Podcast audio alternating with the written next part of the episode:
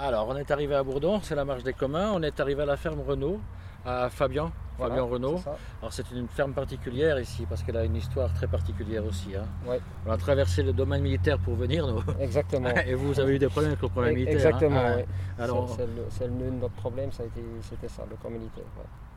Donc pour expliquer en bref, euh, en 2010, jusqu'en 2010, on avait des terrains euh, du camp militaire en location, donc qui nous permettaient de vivre. Mon père a vécu euh, 30 ans sur ces terres, en location, en concession, c'était pas des, bails- des à ferme.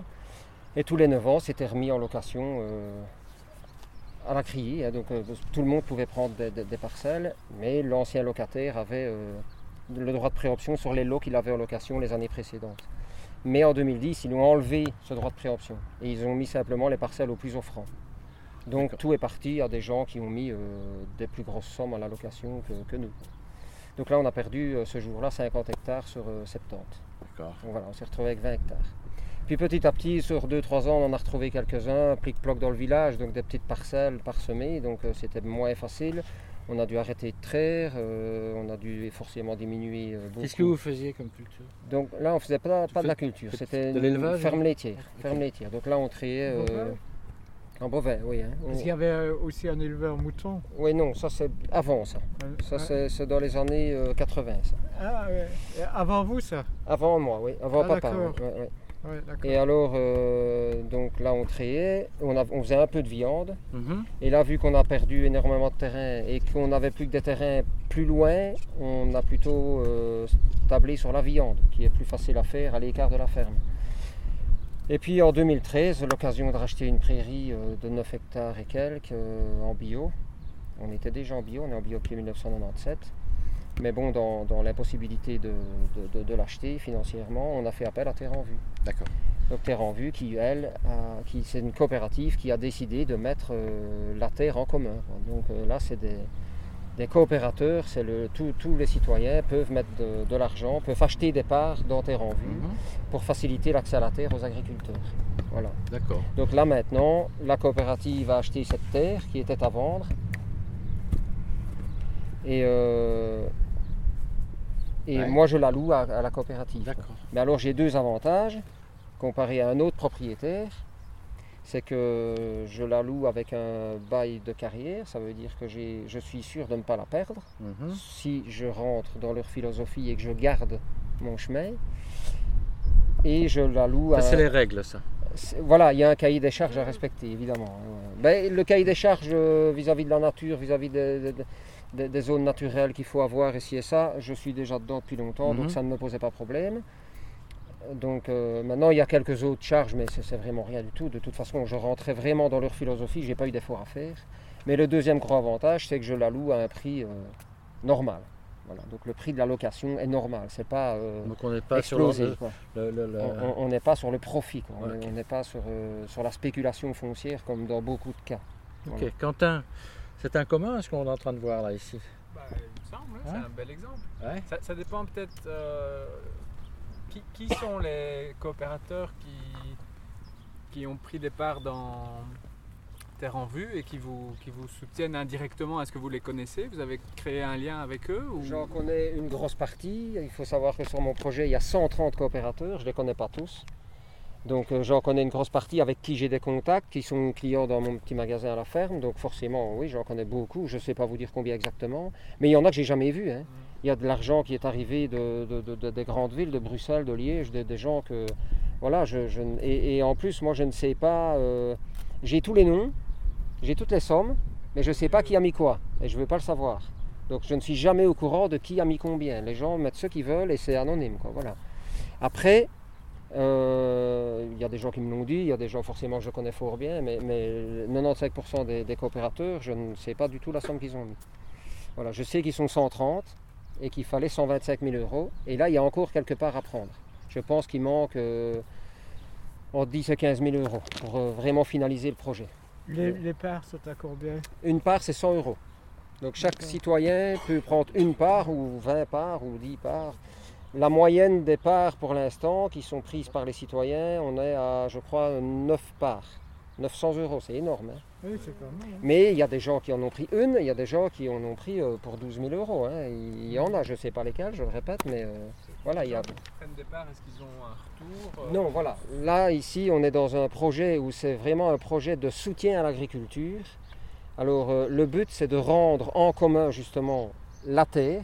Il faut savoir, moi, je pense qu'il y a peut-être 50 ans, tout le monde avait son petit lopin de terre et tout le monde vivait avec son petit lopin de terre. Ça s'est vite dégradé, tout ça.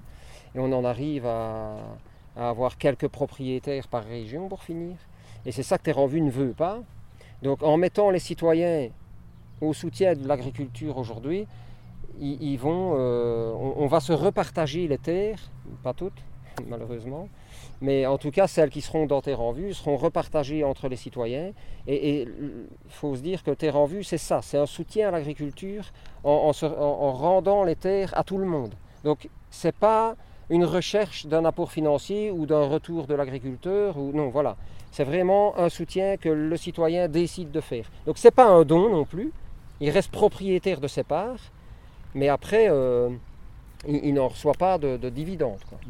Mais à, à vrai dire, quand on m'a parlé de terre en vue, donc quand moi j'ai eu l'occasion de. En fait, quand j'ai perdu les terrains du camp militaire, enfin quand papa, à l'époque c'était avant papa, euh, on a une cliente qui fait partie de en vue, qui faisait déjà partie du projet d'Oivreil, qui nous parle de ça, de terre en vue. Hein, que c'était un achat commun, blablabla. Mais bon, nous- là, à ce moment-là, nous on s'est dit, ben, c'est bien beau, mais on n'a pas de terre à acheter, donc euh, ça sert à rien d'avoir des coopérateurs. Donc voilà, on a laissé couler 2-3 ans comme ça. Et puis quand notre copain là nous a proposé cette terre-là à vendre, on a repensé à ça, à terre en vue. Donc là, j'ai appelé ma cliente qui est venue m'expliquer dans les grandes lignes comment ça fonctionnait. Puis c'était pas très clair, donc on a fait venir quelqu'un de terre en vue qui nous a expliqué nickel comment ça se passait. Et là, je me suis dit, ben, ça marchera jamais votre truc. Ah, Ah bah non, je croyais pas. 125 000 euros. Donc là, il- on- nous, on avait encore, euh, on va dire, la douleur de, de- de- de- de- de ce qu'on nous avait fait avec les terrains du camp. Euh, c'est- quand même méchant. On se, fait, on se fait prendre des terres comme ça par d'autres fermiers, quand même, des gens qui font le même boulot que nous. Quoi, hein. Juste pour une question d'argent. Oui, Des gens, qui ne, des gens qui n'en avaient pas besoin, c'est déjà des plus grosses fermes que nous. Ils sont venus chercher ça pour le- la- les, les primes, pour les, voilà, pour les aides. Donc ça, c'est vraiment de la spéculation foncière pure et simple. Donc on a vécu ça, après on se dit, euh, Dégoûté. oui, ben, un peu dégoûté des gens, mais on, on a tendance à mettre tout le monde dans le même sac en fait. hein. Donc après, nous, on nous raconte ça, donc les gens mettent de l'argent, ils n'en ont pas de dividendes, ils mettent de l'argent là comme ça. Voilà, nous, on n'y croyait pas, pas facilement. Quoi, hein. Et puis, on a, fait, on a décidé de... Vu que nous, ça nous est tombé dessus assez vite, que le vendeur voulait vendre euh, dans des délais euh, pas trop longs non plus, on a décidé de, pour lancer un peu les... Parce que il faut se faire connaître, il faut dire aux gens, euh, oh, je suis là j'ai une terre, il faut essayer de m'aider, c'est impossible. Donc on a lancé un toute boîte dans les 3-4 villages avoisinants avec mon épouse, en leur disant simplement, venez nous rencontrer à la ferme, on va vous expliquer de un ce qui nous est arrivé, et de deux comment vous pouvez nous aider. Voilà, on avait fait un toute boîte euh, très simple, très... Et alors euh, on avait fixé rendez-vous aux gens le 24 novembre 2013, ici à la ferme, et il y avait 120 personnes dans trois villages. Donc on s'est dit, voilà, waouh, Ouais. je ne m'attendais pas, mais du tout à ça. Ah, non. Ouais, Donc euh, ben, je leur fais visiter la ferme. On- bon, c'est plein de gens que je connaissais de vue simplement. hein. Mm. Et puis euh, on fait visiter la ferme. Et puis j'avais loué la petite salle à l'école. J'offrais un yaourt, un jus de pomme, euh, voilà. par sympathie. hein. Et puis euh, donc j'explique. Et puis alors François de Terre en Vue était là et explique exactement comme il avait fait avec moi, comment ça se passait. Et là sur une semaine, 30 000 euros qui rentrent. Ah ouais. Et là, tu croyais Voilà. un peu plus. Alors là tu te dis, Folie. 30 000 euros quoi. En une semaine. Après, on m'a dit, attention, ça va aller moins vite après. hein, mais, mais, mais quand même, 30 000 euros en une semaine. Donc c'était inespéré. Enfin, moi, je... Et puis, euh, alors là, Terre en. Vue a dit, OK, il y a, il y, a, il y a un potentiel. La prairie est déjà en bio. Elle est parfaite. Il y a une mare, il y a des, des haies, des bois, des arbres esselés. C'est vraiment l'endroit. euh, dommage que ce n'est pas trop... trop si plus près, on irait voir. mais enfin, voilà. Ben oui, c'est ça, j'avais demandé où. Ben, c'est à 10 kilomètres, c'est à 10 elle est kilomètres. où, cette- À Werpen. Ah oui, je vois. Voilà. Donc euh, voilà, on a, on alors là, à partir de ce moment-là, on a vraiment lancé l'appel d'offres via Terre en Vue, via les, tout ce qu'on pouvait. Et, et voilà, donc là, on est, on est trois ans plus vieux, trois ans et demi plus vieux, et on a, il, il manque, euh, je pense, entre 10 et 15 000 euros. J'ai pas les chiffres exacts, je vais pas voir tous les jours non plus. Et une fois que tu auras toute ces cette somme-là, elle sera vraiment achetée. euh, Mais là, en fait, elle l'est achetée. hein. Donc là, achetée. pour passer les actes, Parce que le, le- le vendeur, il ne va pas attendre trois ans. hein.